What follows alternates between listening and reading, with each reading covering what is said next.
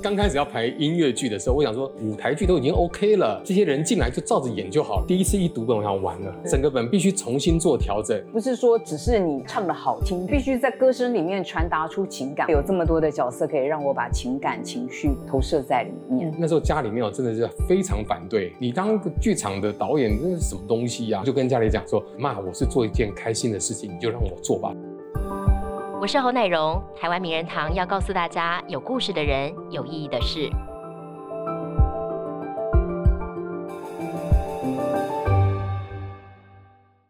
我觉得台湾的观众真的很幸福哦。其实有一群非常优秀的剧场人呢，长期默默耕耘，不断推出非常多精彩的作品。我们今天名人堂的嘉宾邀请到两位呢，是非常优秀的剧场人。首先来欢迎到的是全民大剧团的团长先念祖团长好。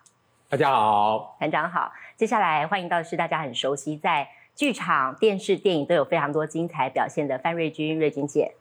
大家好，南荣好，瑞君姐好，两位好。我觉得台湾的观众，我刚才说，就觉得很幸福，因为很多的剧场人呢，即使大环境可能因为疫情的关系有所起伏，但是大家还是很努力，不断的往前进。那我这边先请教一下团长，因为看到你们两位坐在这边，就知道又有精彩的作品了。是这部《同学会同写》，它其实之前就是舞台剧，呃，是，然后现在改编成音乐剧。是团长先帮我们介绍一下。呃，这个作品是我们二零一五年的创作，然后当时演出效果非常好，我们演了台湾演了五十几场。那在演出的过程当中，我就在想说，哎，像这么好的故事，其实要发展一个好的故事，真的非常不容易。那还有什么样子的可能性？那其实我坐在剧场里面，我我就发现到说，其实音乐的。渲染力是非常大的，特别在这个作品当中，因为他讲一群同学每隔十年办一次同学会，对，大的同学会，十年、十年、十年，那种十年岁月的累累积淬炼，如果能够透过音乐的方式来呈现，那我觉得那个让观众的那个感受力会更强烈。所以我们那时候就想说，哎，也许我们可以试着把它改成音乐剧。后来我们就找我们的音乐总监黄玉玲小玲姐，问她说，哎，我们想这样做。你觉得怎么样？那时候他其实已经看过两次同学会了。他说他其实，在看的时候一直在想说，哎，这段有什么样的旋律？应该旋律就在他脑中出现对对对对对对对对对。他说，哎，所以他就很愿意来跟我们合作。我们说，哦，那太棒了，那我们就再找作词，就是黄婷老师，就找他们两位一起来合作。那在创作的过程当中，刚好是我们其实是去年的演出，去年就首演了，所以是前年我们在努力做这个创作。那本来是很担心时间会来不及啊，对，因为音乐剧相对于舞台剧是更加的复杂，对。对，但是很不幸也很幸运的就碰到疫情，就整个所有的人全部被关起来，大家什么事情都做不了，就专心做创作，因为词过来曲过来，我们还要再依照剧本的状况做调整，所以变得说。在那个过程当中，因为大家都不能够出门，所以都在家里面就可以很专心的完成这件事情。所以当他们演员们进到排练场的时候，我们所有的音乐都已经完成了，所以他们可以很很快的就知道说哦，这一出戏的样子是什么样子。嗯，我觉得走进剧场的观众应该会很有共鸣，因为我们通常都是在学生的时候听最多歌，是，然后那些歌曲会穿插在这个音乐剧当中，不断的出现，也唤起大家的记忆。瑞君姐，你是第二次接触这个音乐剧，对不对？对。那一开始的时候，你接触音乐剧对你来讲难不难？因为戏剧绝对难不倒你。但是要唱歌这件事情，呃，其实说句好话，呃，就是音乐剧的表达，其实跟正戏就是那种一般戏剧的表达情感是不太一样的，那个切割点也是不太一样。那当然就是呃，运用了唱歌这件事情，它是更加繁复的。那老实说，因为这几年其实我们的音乐剧是越来越成熟了，观众的接收度跟喜爱度也是越来越高。我自己也是因为有缘进去看了几场，就是啊台湾的音乐剧，然后就觉得哎。深受感染，就是那个东西好像跟一般的正戏又不太一样。我觉得这些东西都是必须同时并行给观众的。那当然，身为演员的我来讲，我就会觉得说，嗯。我也希望可以跨出那一步。我那时候还跟另外一个演员讲说，我下定决心了，我就是接下来要接音乐剧，开始练唱歌。对对对，就是开始希望可以接触音乐剧。这也很奇怪的缘分，很自然的就到了隔年的时候，就有机会先小唱了一点点，在那个另外一出戏《明星养老院》里面。然后接下来就刚好就不知道为什么就导演就刚好找到了我，而且其实我们其实合作的缘分在很早很早，就是学生阶段，学生时。呃阶段的时候，他的毕业之作其实我就是他的女主角，是。可是反而就是在全民大这几年就一直没有缘分就合作，对。就很高兴能够在这个同学会同协里面，嗯而且我真的觉得超级荣幸的，就是我们小的时候谁不是听蓝色啤酒还长大真的？居然还可以唱到就是黄韵玲大师的歌，然后就觉得非常非常的开心，可以借由这么好的音乐，然后来传达呃这么好的角色的情感。嗯就非常的开心。那当然难度绝对有的，但我觉得就是有趣就在于有身为演员有不同的挑战，所以想当然，你应该本来对自己歌声有一定程度的信心，一一点点啊。但是你也知道，就是我们现场你知道吗？全部都职业一个一个会唱对欸，那那些东西，而且那个东西不是说只是你一一般唱的好听就好了。嗯，就是说，你还要处理情感。我觉得最困难的部分就是，明明已经哭的要死去活来了，你还要想办法能够唱出你的歌。还不能唱到声音抖，对不对？那 不知道，也许可以抖，他必须是带着情感，哦他不是一般歌手只是为了唱着好听，嗯没错还必须在歌声里面传达出情感。我觉得那是难度最高的部分。嗯，对，那我这边就要问团长，你当初怎么会找到瑞君姐来饰演这个图书股长？是不是？对对这个角色。就呃，他我本来就认识他，对，对，然后呃，我印象中是上一次在看《暗恋桃花源》的时候，他其实演的是一个很重要但不是女主角的角色。我看她在台上，我就觉得哇，瑞君在演的好好放松哦，就感觉她是活在那个空间里面的。嗯我说我一定要找个机会找她 来演，找她来演，找她来演，呃怎么都没找她来演呢？对，可是就是你知道，有时候是角色特别特殊需要或者怎么样，就一直没有机会。然后后来我们就要演这个音乐剧的时候，他的那个角色呢，他就是很八卦，然后要推动整出戏往前进的一个很重要的角色。嗯在原本舞台剧的时候是杨丽英演的，对，对，那杨丽那个 power 非常强。我想说谁呀、那种会唱歌的通常都比较柔弱，嗯都那种动力不够强。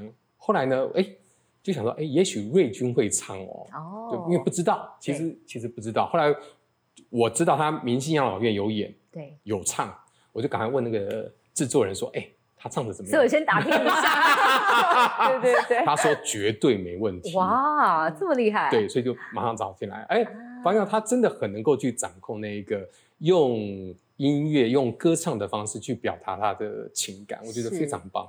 我们刚才讲到说，这个剧里面其实有很多唱将，包括了赵咏华，包括了许富凯，其实很多人都很会唱。然后谢家健跟蓝钧天，你怎么样去把这一些？有些人是对于舞台或是音乐剧很熟悉的，有些人是会唱歌，但是对舞台不熟悉，怎么把这些人都在一起串起来？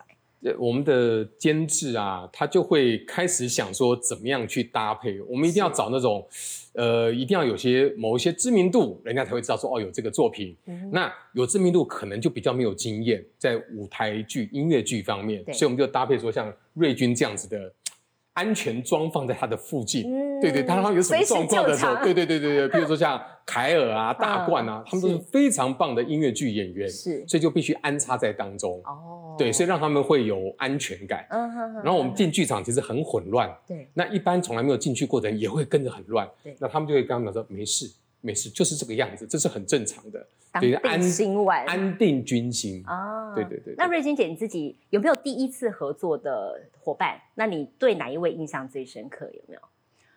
呃，其实很多位都是第一次合作、嗯哎、对就是比如说像赵永华，对然后我们也是从小听他的歌，他这样他可能会揍我，对。不礼貌，不会，他也从小就唱了。对，他从小就唱，然后还有谢家健也是第一次合作，然后君天也是。那其实我其实非常的讶异是，呃，谢家健跟蓝君天，因为我之前也没有唱听过他们唱歌，是，但你们真的一定要进来听听，就是就是厉害。真的就是上了场以后，奇怪就变了个人 这样子，就唱歌非常的有渲染力，然后就是唱的都非常的好这样子，嗯。然后你们就可以发现，就是你们在呃电视荧幕上面看到的不一样的他们两个。嗯。那这次我自己都很期待啦，就是因为呃我们这次有金仁心，还有这个大家都很熟悉的歌王许富凯，那因为金仁心他是韩国人，然后也是长期在音乐剧里面。我之前还没有接触音乐剧的时候，就看过他演的音乐剧，也绝对是唱将级的。对。那我觉得这个，我觉得同学会很有趣的地方就在于说，因为刚刚导演有提到过，就是。嗯，同学会同协，他之前就是一个舞台剧，然后因为他原本的演员都已经非常的强了，然后整个剧本也发展的非常的完善。可是同学会这个东西有趣就在于哦，他不管是变成音乐剧，或者是加入了新同学，新同学就会带入他自己的个性跟他的某种新的角色进来，所以同学的关系会调整。会一直调整，他会一直调整，一直做改变，这样子。这这这一点我可以补充。其实呢，刚开始要排音乐剧的时候，我想说，哎，舞台剧都已经 OK 了，那这些人进来就照着演就好了嘛。对。第一次一读本，我想完了。嗯。整个完全不一样，这一班的气氛完全不一样。哦，整个人都有关系哦。对对对对，整个本必须重新做调整。那基本的设定是还是在那边，但是有太多的台词必须在跟演员工作，因为这个词他就必须用另外一种方式表达，才能够把那一个角色的精神展现出来。嗯嗯，对。但我觉得大家在这出剧的这个工作过程当中，一定会唤起很多自己学生时代的那个印象，是跟过去的事情会发生。那团长，你自己在这个这出剧的编制过程、编导过程当中，你有没有想到一些什么学生时期发生的事情，让你特别难忘的？呃，其实我要在做这个作品是从舞台剧开始，在舞台剧之前，我办了小学毕业三十年的同学会，毕业三十年才办同学会。呃，中间有办过一次，但人也没有很多。就是三十年那一次同学会呢，是我们班几乎到了将近四十个同学，我们班五十五个人，很多小学对对，我们到了四十个。对。对，然后那次同学会里，我觉得太有趣了，因为这中间你完全没有联络。当你碰到人的时候，你只会喊他的绰号，他本名你可能都不记得了。对，对，一开始要先对谁是谁嘛。然后呢，你整个因为整个是断层，但我们小学六年可能都是同一班，是那么样的熟，然后现在完全陌生，你只能拿小学时候的态度来跟他互动。嗯，忽然间所有人全部降到十二岁六年级那样子。然后彼此间又没有什么太多话题哦，没没哎，只能讲小学时候的事情。他说：“哎，你小时候怎么样？怎么样？怎么样？哎，你每次上课都喜欢这样这样晃这样晃。”我说：“有吗？”所有人都说有啊，大家都记得。每个人的记忆点都不一样。是，你以为你记得很清楚的什么事情，但哎，他记得，他记得，他记得，都完全不一样。我我我就说。参加同学会好像搭上时光机一样，带我们回到年轻的岁月。从同学的眼睛里面，你可以找到当年那个单纯热情，而且相信明天会更好的自己。因为小学嘛，哇，毕业了，未来还有好多好多的可能性哦。所以那次参加同学，我就觉得，哇，同学会好好玩哦。嗯。而且在要办同学会的那个过程当中，其实一个同学会要成功，你们班至少要三个人左右，至少三个以上，很想办同学会，才有办法把所有的人找来。那小学其实基本上大大概都是住在同一区。对，我们的同学说真的很认真去找，然后打电话。小学的我们那时候还有留家里面电话号码，对，就打电话去。一打去说，哎，我是谁谁谁啊，我想找谁谁谁啊，我是他小学同学。看他电话就挂掉，一听就是诈骗电话。变怕了。对对对对对对对对，他们就想办法就哦发展出一套说，哎，我是某某某。然后，呃，我现在在哪边工作？留我工作的电话，留我的手机，啊请同学来跟我联络。是，哎，大家觉得，哎，这资料还蛮齐全的，诚心诚意的要对对对对对对。然后再不然就直接去他家按电铃。嗯哼。我有个其中一个同学是，他去按另外一个同学的电铃，就是说已经搬家了，不在了。他说，哎，很沮丧，走下来，哎，旁边这个烤肉的就是那个同学。哇！旁边烤肉，搬太远了。对对对，中秋节在烤肉。这就好有趣哦！就大家一直就哦，传出捷报，找到谁谁谁，传出捷报，找出谁谁谁。那当中也有一些比较感伤的，譬如说我们有个同学叫我一直记得他的名字叫尤秀娟。嗯哼，对我们另外一个同学就打电话去，打电话说：“哎，尤妈你好，我要找秀娟，娟秀娟在吗？”嗯，对方那边忽然间没有声音，嗯，就听到哭声。哦，原来我那同学已经走很久了。嗯，那家里面就是人走了，就家里面也。怕伤感，就不再提这些。嗯，然后妈妈觉得大家都忘了她。嗯，忽然之间有听到有人喊自己女儿的名字，他就哭了。对，他说：“谢谢，我们还记得他。”嗯，对，那我就把这一段就放在我的戏里面。对，那其实当初在创作过程当中，有很多人提供不同同学会的故事。对，譬如说同学会前一天才发现自己当初暗恋的那个对象居然要来参加，他根本来不及减肥，这是最刺激，这是最刺激的部分。对，我这我怎么办？我该去不该？可我想看他长什么样，可是可是啊，就有这种很多很有趣的东西。那也有一些呃，听到一些说呃，在办同学会，然后再开始谈另外一段恋情，也有这样的故事，所以我们就把很多故事。就放在这一个作品里面，听起来是有笑又有泪。是是是。那瑞君姐，你自己在演这部戏当中，有没有勾起一些小时候的回忆？哎，我我觉得这出戏很有趣的地方就在于说，因为我们的科系很特别，是纺织系，所以其实到最后我们只剩下九位同学来办同学会，没什么前途，大家都转系。对。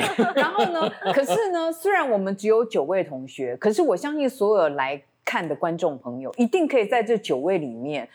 找到你自己或者是你同学的样貌，嗯，这很有趣的，就是说你的同学里面一定会有一位，你觉得说就像台上的某个人，然后他就会很奇怪，就会起连锁反应。所以不管你进来的是二十几岁，你只有第一次同学会，或者是三十几岁、四十代、五十代，你都可以在这出戏里面找到，就是说啊，好像自己有过的那个曾曾经。我觉得对我来讲才是最有趣的，因为呃，当初呃。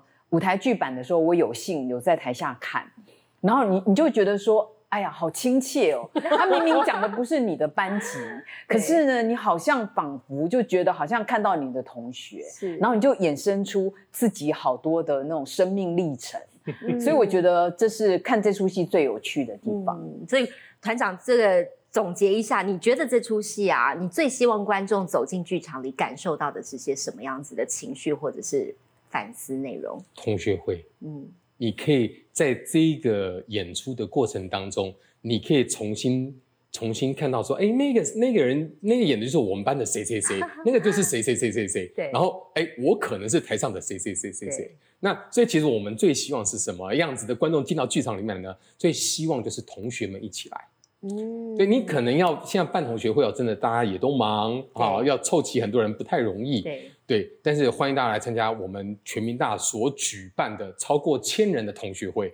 我们说这不是一个演出，这是一个同学会。嗯，所以对于我们，我们都是邀请朋友们一起来参加我们所举办的同学会。你在那个过程当中，你可以感受到同学之间彼此有趣的情感。嗯，譬如在我们在戏里面有同学会大吵、翻脸，整个大翻脸。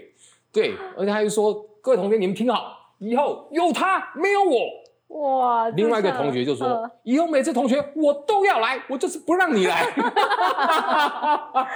可爱了。下一次同学会，因为是一个葬礼，嗯哼，所有人都还是来了。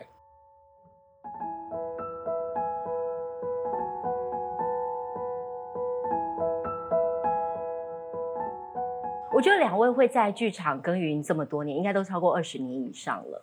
那他肯定是有当中的可以吸引你们的地方。那我这边先跟团长来聊一聊。团长，我们来讲一讲，就是当初你跟剧场是怎么结缘？小时候就喜欢看戏这件事情。哦，没有，我有点阴错阳差。我原本是。我原本不是读普通高中，是我是念农科，松山工农园艺科。啊，那时候要考一所学校叫嘉义农专，现在叫嘉义大学。对，那时候差一点点没考上，那我想说，那我就考普通大学好了。对，那考之前我就发现我的分数可能会上，可能不会上，所以因为我高中的时候有在教会里面演戏啊，我想说演戏其实还蛮好玩的。那当时我抽抽签当兵，我抽到三年的兵。我想无论如何，我一定要考上大学。我这样只要当两年就好了，差一年，差一年那差非常多。无论如何，一定要上一所学校。后来就加考数科。对对，后来果然我就真的只能上那时候叫艺术学院，现在叫北艺大戏剧系。嗯哼，对，然后就在戏剧系里面，后来读了五年。五年后出来，我刚开始是先去当老师，当老师就觉得有点不甘心。教什么那时候？呃，影视科也是，对对对对对对，也是相关科系。那就觉得有点不甘心，就是我花了那么多时间，这个东西到底有用没有用？能不能让我活下来？对，后来我就呃辞掉教职，就专心开始做剧场。嗯那在做的过程当中，觉得哎，其实还是喜欢剧场。对，那那时候家里面真的是非常反对，就觉得是不是？对呀，你当老师又有固定的收入，社会上有一定的地位，你当剧场的导演这是什么东西呀？然后每天做的要死要活。我们早年我做儿童剧，做一些小剧场，我们是会开着。那种九人座全省这样巡回演出，对，那家人就说：“哎，我已经让你读完大学，念完硕士，然后你去当司机。”我说：“哦，妈妈，我不止当司机，我要配音，我要装东西，灯光、音响，什么都管。儿童剧你没办法。”校长兼撞钟。对对对，有时候还帮忙联络，还要找地址。那时候还有还没有卫星导航，有时候去像九二一九二一地震的时候，我们那时候去去普里，对，去那边演出，哇，一演就演一个礼拜。但是我觉得。很开心，我看到台上跟台下彼此间的互动，那你所创作的东西，观众会笑会哭，那我觉得那是一件很开心的事情，所以我就跟家里讲说，哎妈，我是做一件开心的事情，你就让我做吧，反正我也没跟你伸手拿钱，那你就让我做下去。要是我真做不下去，我就会转行再回去教书或是怎么样，家里就允许我这样做，就没想一做就做到现在。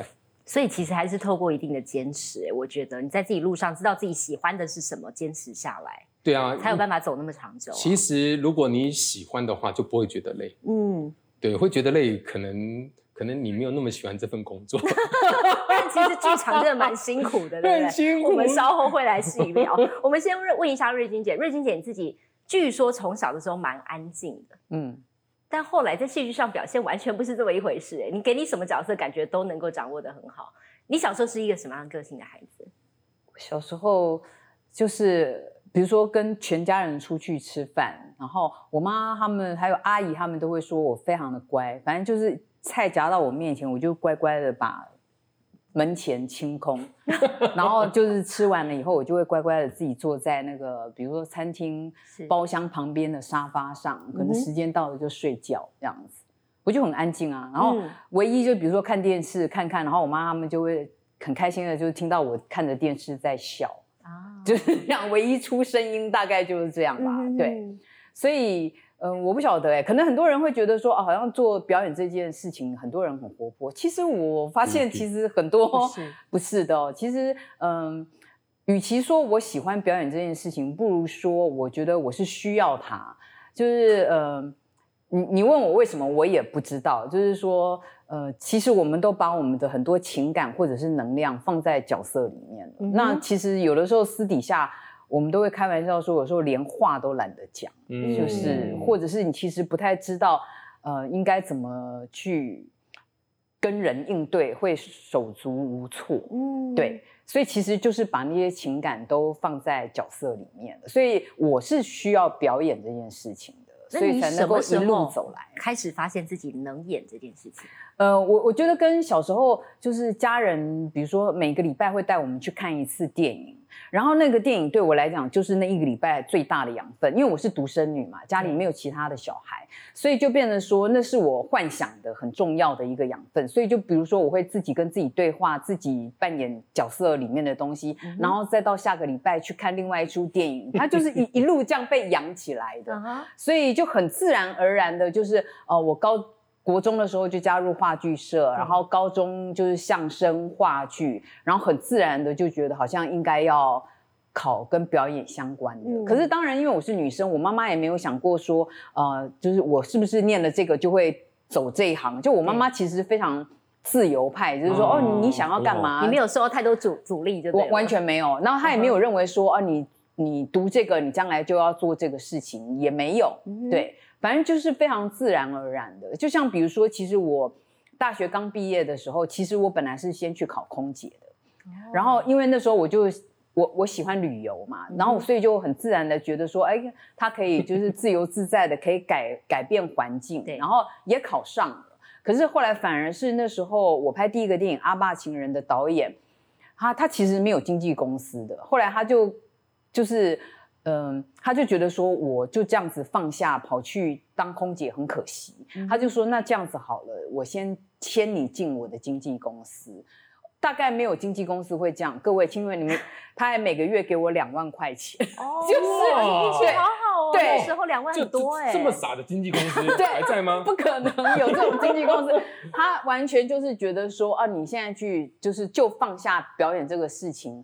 非常的可惜，嗯，对，遇到一个很重要的，对，然后后来是我自己，就是待了一年以后，我自己觉得说这样领人家钱不好意思，我就说，嗯，好了，那我们就合约到这边，我我自己该独立起来了，这样子。所以你你说这一路走来，就是嗯，就是很随缘啦。那对我来讲，就是哦，有表演就认真做它，就是就是这样子。然后我很开心，可以就是我我我都开玩笑说，我可以平安顺利的在生活里面扮演一个好公民。然后 就是因为有表演这件事情，听起来小时候的那个你现在还住在心里面。对对对，就是还可以非常平静和缓的 这样子。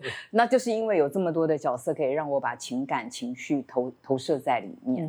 团长，我们刚才聊到，其实剧场某种程度上其实很辛苦。是你曾经说自己是苦中作乐编导，嗯，你这样的说法从何而来？因为太苦了，太辛苦了。对，就各位各位的欢乐都是我们的泪水。我每次像包括这个作品，等于我们在家演，是我我都会想说，天哪，首演我是怎么熬过来的？因为当中有太多很复杂的东西，就必须在最后装台的那一个礼拜把它完成。嗯然后当场要做很多的判断，很多的决定，然后如何让整个戏能够很顺畅的呈现在观众的面前。嗯然后如何让这些这么棒的演员在舞台上面能够发光发亮，对，那这对我们也就是在那个过程当中，就是不断的、不断的去尝试，不断的寻找它的可能性，嗯，对，所以那个试的过程当中其实是还蛮辛苦的，特别有时候碰到一些卡关，碰到卡关的时候，你就哇，那真是太痛苦了，晚上都睡不着。你有没有曾经就住在里住在剧场就没回家过？我没有没有，一定要回家。对他会赶你走，他要付钱。对对对，就就回家，回家回家就是睡前还在想想想想想。有时候睡醒前一刻的梦会跟戏有关系，所以醒来之后刚才想说，刚才在梦到什么了梦有没有用？有没有用？哎，这个点可能有用，嗯，就把它拿到戏里面来。对对，说到这个，就我又想到一个点，我要改。好。来，只要只要只要东西可以更好，随时都可以改。对对对，其实我们就一直一直去做调整，随着每个演员的生命历程不一样，过了一段时间，我们再重新呃接受到这个角色跟别人互动，哎，我们就会去做调整。所以我的戏其实是一直在不断的做调整，每次演出。都会有些不一样。说的滚动式修正。对对对对对对对对对。那团长，你在这个戏剧路上一路这样走过来，有没有你觉得是影响你最深的一个人，或是你受到他启发，或是影响最大的？呃，现在如果要说到，我觉得是一元布偶剧团的创办人。对，嗯哼，为什么是他？呃，因为。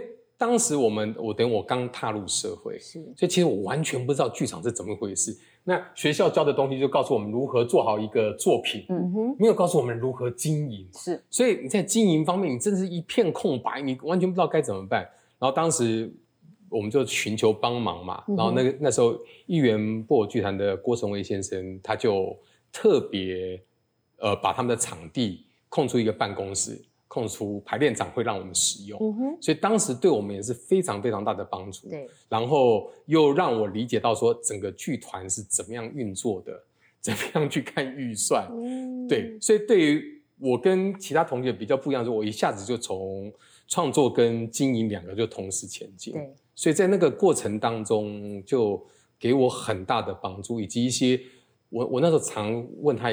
就因为演员这很麻烦，我不是说你，我是说一些不成熟的演员，对，因为他们就很敏感，这没办法，这是他们的工作。所以当你一个眼神不对或一个态度，这其实你根本就是另外一件事情，他就觉得导演是不是对我不满，往心里去了。对。你就会很烦，你就会很烦啊！我又是直男，就觉得我们赶快来办事情好不好？但他们就有些坎过不去。那时候我就问呃郭成威郭大哥，我说：“哎，这是正常的吗？” 他说：“如果你要走这一行的话，你一辈子都在处理这件事情。”嗯，我就想说，我一辈子要做这件事情吗？来确定我要做，OK，好，就所以在一些事情上面，他帮助我不必去太多的。纠葛过不去，他说啊，你要做这一行啊，你就必须面对这件事情，不然你就不要做。嗯哼，对，所以在那个过程当中，其实对我而言是蛮大的帮助。那我为什么会特别说呢？因为他现在正在加护病房。哦，对，因为所以对我对我而言就是特别特别的感谢。嗯，对。但这是人生的课题啦，是是，但是也是因为这么这一些贵人，让你在这个戏剧路上，你可能遇到卡关了，你还可以继续走下去。对，创作上因为也许有很多人的帮忙，但是在实际上经营我们这一行去做经营的人真的不多，嗯哼，对他可以这样一步一步的带着你走，然后我觉得哇，真的还蛮不容易，非常非常感谢。嗯，那瑞君姐呢？你自己在戏剧路上有没有受到什么样子？你觉得？格外让你感谢的帮助，或者是贵人没有？呃，一一路上都很多。其实我我说句老实话，这不是官话哦，是我很认真的觉得，就是比如说我刚刚随口说的，就是那时候电影导演把我留留在这个工作里面，然后包含所有其实你工作旅途上遇到的团队、导演、伙伴，其实每一个人绝对是。不管是用什么样的方法，他都在让你成长，他都用不同的方法在让你成长。我我觉得是很珍惜这些，就是所有在我眼前的人。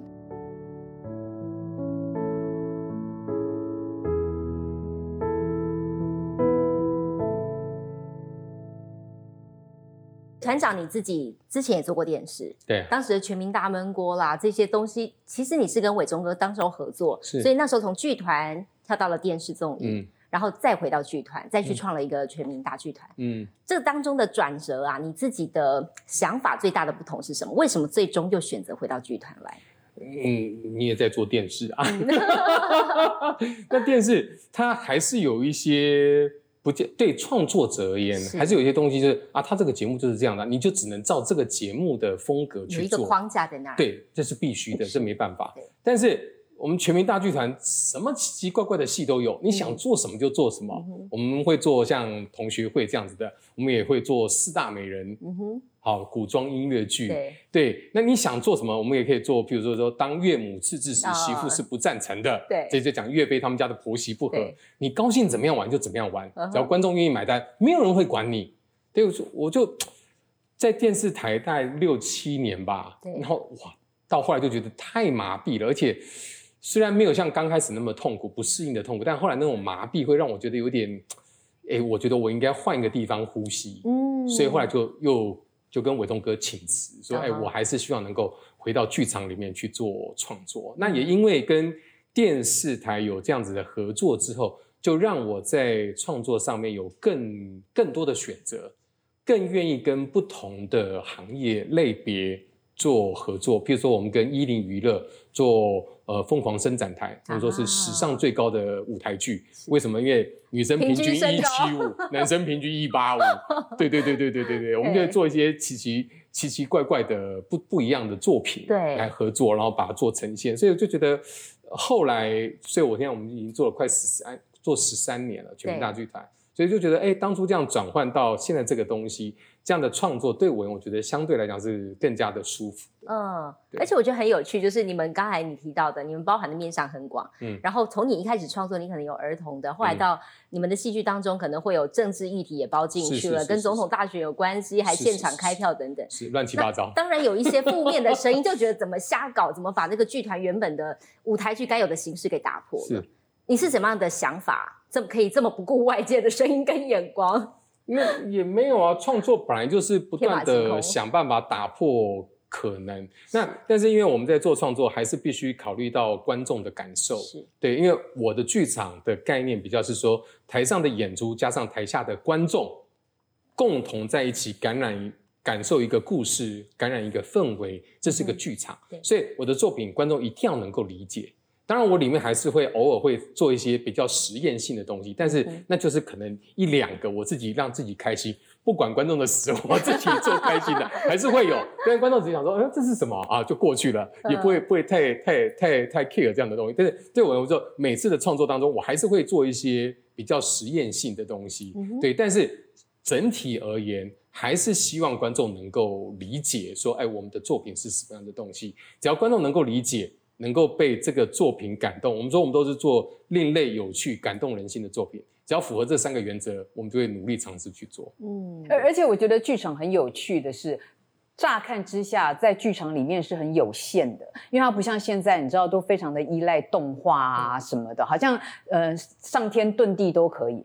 但是就因为在那个有限的环境里面，就反而有无限的可能。嗯，对，所以就是既然在这个有限了，那你还怕什么呢？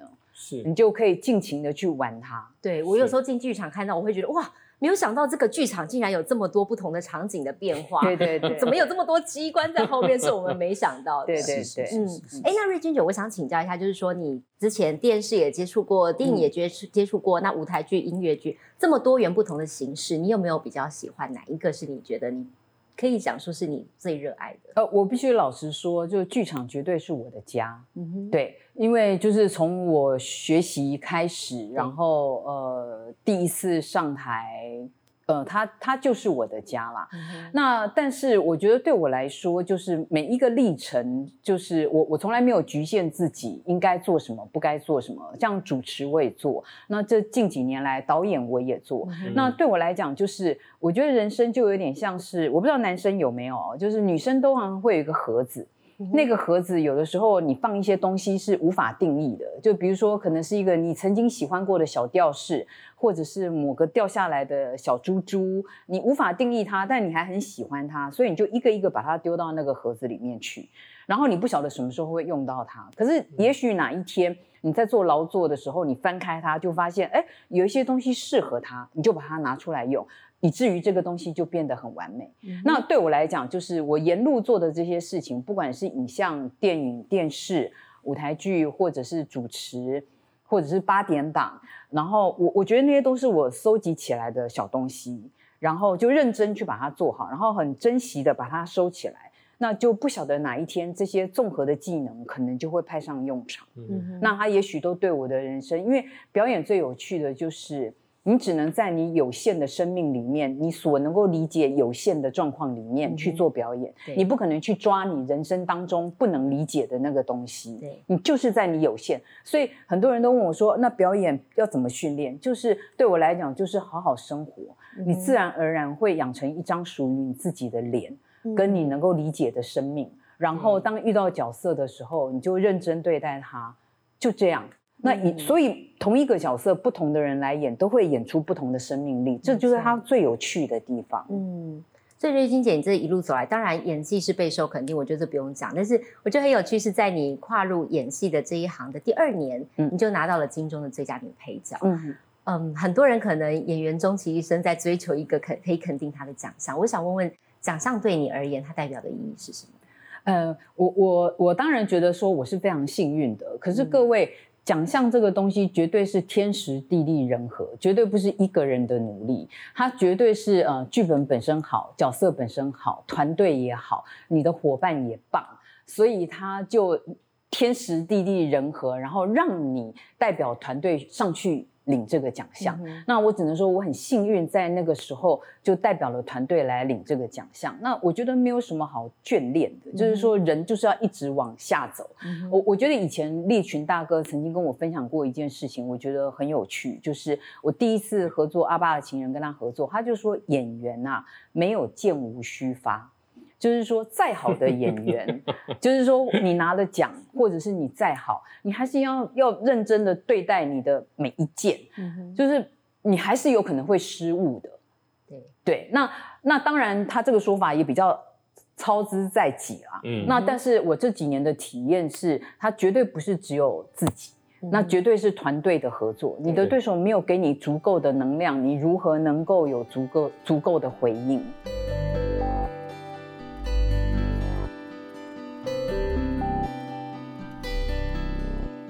团长，我这边想接下来问一下，就是说，听起来你这个路上不断的要突破，不断有新的想法，不断有新的东西要丢进剧场里，你还有没有什么自己脑中想要实验的，还没有在剧场里实验过的？我想做一出魔术的戏。魔术啊？对，就结合结合莎士比亚跟魔术的一个作品。嗯哼。对，但是这太天马行空了，已经放好久了，然后整个。剧团都拒绝让我做这件事情，他们会拒绝团长，是不是？对，所以你看，身为一个 一个剧团的团长有什么用呢？你还是会那个受制于其他人。算了，不录了，不录了。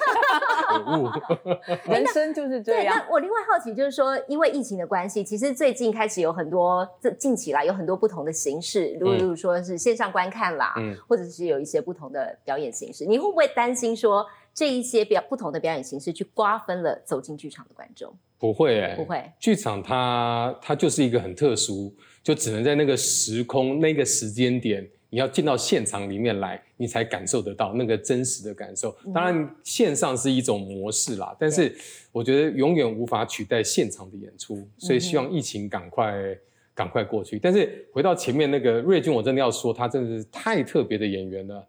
他从大学的时候，每个导演都想跟他合作，因为他抢手。对对，他非常非常抢手。对对对，而且他第一次来就丢本。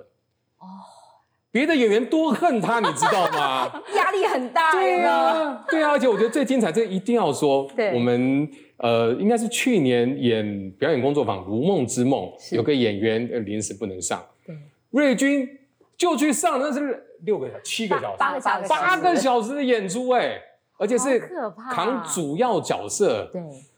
真是太不容易了。那我觉得瑞军的那个对表演的执着，对于表演的热爱，以及他的专业，我觉得重点是他的专业，嗯，让他可以这样子顺利的救了那一出戏。因为他不演，所有人就是停演，没有人演得来哦。对，所有就是整个停演，对，就是后面全部的至少停。那时候不是不知道是几天，那个损失对，那很可怕，很可怕。那除了实质上损失，那观众的期待那个失落，那我觉得那太可惜了。那我觉得你应该就是咬着牙就，还是根本要哦哦好就来了，没有没有 没有搞清楚状况就去了。真的无法思考，那时候只想到说三十几个演员，然后那观众那怎么办？对，你就没有办法想其他的事情，你也没有办法看他就这样子。演不成，所以你就跳下去。你真的没办法多想，多想的话，我可能就会说，哎，不好意思，我人不舒服。我本来是好的，接到你们电话，头就开始晕了。没有办法想，没有办法思考，你只能想说处理他这样。但这真是太不可思议了，这这是台湾剧场史里面没有发生过这样的事情。这么长的戏，这么重要的角色，然后他就是把它吃下来，而且很多观众就。没有注意到，说啊，怎么没有发现换脚了？对对，换了脚，怎么嗯啊？这个是节目单里面为什么没有？对对对，惊喜彩蛋是啊，我觉得，所以我觉得剧场人都有一个精神，就是我们如无论如何要让这个秀让它能够继续走上去。就所以在台上发生任何事情，所以我一定把瑞军放在台上。因为发生任何事情，他都可以八个小时，他就救了。这两三分钟他不救吗？他一定能够救，太好了。不用救，不用救。我觉得从你们的言谈当中，我真的可以感觉到那个对剧场的热情跟喜爱，真的是一辈子可以一直走下来。那瑞金姐你自己。你刚才也提到了，你尝试过导演的角色，这也是你原来有学到的部分。对，原来有研究所念的就是导演组。对，那你接下来还有没有想挑战八个小时？这个挑战显然对你来讲不算什么。你接下来还有没有自己在剧场方面想要挑战的角色，或者是？没有，其实对我来讲，说句老实话，每个角色对我来讲都是挑战。嗯，我我永远在期待下一个。没有，我是说真的，我永远在期待下一个就是未知的东西。嗯，对。然后反正就是来了就。认真把它做好，然后让这个生命可以活出来，然后在观众的心目当中可能起一些什么共鸣或者是涟漪就好。那那那你有没有期待跟什么样的演员合作呢？我都很期待。导演在听着，赶快讲。梁朝伟，比如说刘文正啊，没没没没有怎么特别，还是说什么样的角色你没有演过的有没有？